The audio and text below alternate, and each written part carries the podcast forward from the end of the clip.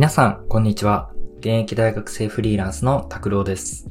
この番組は残り8日で大学生フリーランスを辞める拓郎が、学生のキャリアやフリーランスという選択肢について、卒業前にゆるくお話ししていくといった内容になっています。はい。ということで、今回はですね、自分流洋服の買い方というのをテーマにお話ししていきたいなと思います。えー前回はですね、自分流貯金の仕方っていうのをお話したんですけれども、今回は洋服の買い方ですね。で、まあ、前回の動画は、えっ、と、割かし、どの人にも活用できるアドバイスだったかなっていうふうに思うんですけど、今回は本当にあくまでも僕はこういうふうに洋服を買っていますとか、こういうふうに洋服を管理していますっていうところのお話になりますので、まあ、一つの参考として、あ、こういう風に洋服を選んでいる人もいるんだな、ぐらいに思ってもらえればいいかなと思います。でですね、早速本題に入っていこうと思うんですけど、えー僕はですね、洋服をですね、ほとんど買っていません。えー、大体ですね、もうここ4年ぐらいはずっと同じ洋服を着てるんじゃないかなというふうに思います。で、というのもですね、僕は洋服を買うタイミングっていうのが、あの、こう、自分の気に入った洋服が見つかったら買うっていうよりは、まあちょっとさすがによれてきたりとか、汚くなってるな、色落ちしてきてるな、みたいなタイミングの時に、一気に買うっていうのが自分の洋服の買い方なんですね。で、この一気に買うっていうのも理由がありまして、えっ、と、僕基本的に洋服を朝選ぶ時間っていうのをなるべく削りたいと思うタイプの人なんですね。で、朝ですね、まあ例えば学校に通っている時に、えっ、と、制服っていうのがあったと思うんですよ。で、制服を着ていると、もうその制服を着るっていうことしか選択肢がないじゃないですか。なので、朝にこう何着ようかなみたいな。今日はこういう気分だなみたいな、そういう時に考えるリソースっていうのを割く必要がなくなるんですよね。で、これがなくなると、まあ、僕の中ではすごく朝の時間が有効的に使えるようになるんですよ。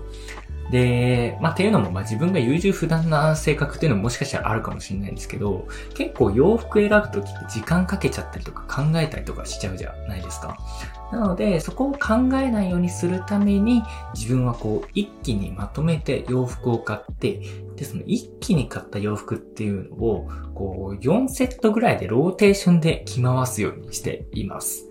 で、ローテーションで着回すと、まあさっきも言ったように、その朝考えるっていうところのリソースを割く必要がなくなるっていうところのメリットなんですけれども、あとはその選択のタイミングとか、あと選択する種類とか、適当に洗濯機にぶち込んじゃえばいいのかとか、そういったところの違いっていうのも、なんか自分の中ですごくコントロールしやすくなるんですよね。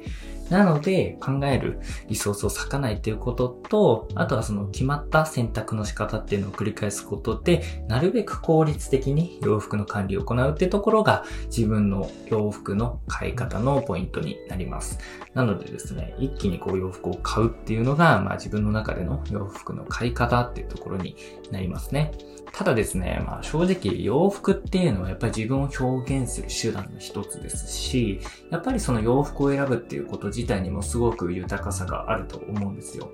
なので、こう一概にあの洋服をこう、じゃあ4セットくらい一気に買って考えるリソースっていうのを割くのがいいんだとは、いや全く思いません。えーあくまでも洋服にそこまで興味を持っていない自分が洋服とのうまく付き合い方っていうのを、えっ、と、今回お話ししただけなので、洋服買うこと自体が幸せだとか、洋服買うっていうことが気分転換になるっていう方であれば、まあ、今回のやり方じゃないやり方の方が断然いいのかなと僕は思いますね。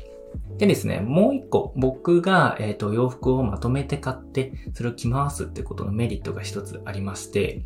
自分のイメージっていうのがすごく定着しやすいんですよね。まあ、ある意味ブランディングに近いような考え方なんですけど、自分は青色系統の服をよく着るんですよ。で、まあ、それは青っていう色が好きっていうのもあるんですけど、まあ、自分に一番見合った色っていうのが青なんじゃないかなっていうふうに思っているからこそ、青い服をよく着ているんですね。で、青い服をよく着るとですね、自分があ、青いイメージのあの人だ、みたいな感じで、軽いブランディングにすることができるんですよ。で、これ実際に仕事をやっていたったことが、 Slack っていうチャットツールがあるんですけど、それを使って仕事をしていた時に、えっ、ー、と、実際にオンラインでしか会話をしてなかった人とオフラインで会う機会があったんですよね。で、僕、 Slack の、えーと、画像っていうのを青い服を着た自分の写真にしているんですよ。で、その状態で青い系統の服で会いに行った時に、あ、拓郎さんですねっていう風にすぐにですね、向こうが認識してくれたんですよね。で、それで、その後に、いや、拓郎さん青い服着てるイメージがあったんで、すぐに分かりました、みたいな。ことも話してくれたので、なんかそういう経験を踏まえてみても、あ、結構自分の着る服とか、色とかでブランディングするのって大事なんだなっていうふうに、その時はすごく実感しましたね。まあ、なので実際にそのブランディングをするっていう意味でも、着る服っていうのをルーティン化してしまうっていうのは非常にいい選択肢なんじゃないかなと、あくまでも僕は思いました。ということで、今回の放送はこれで終わりになります。次回の放送もぜひお聴きください。それでは、Bye.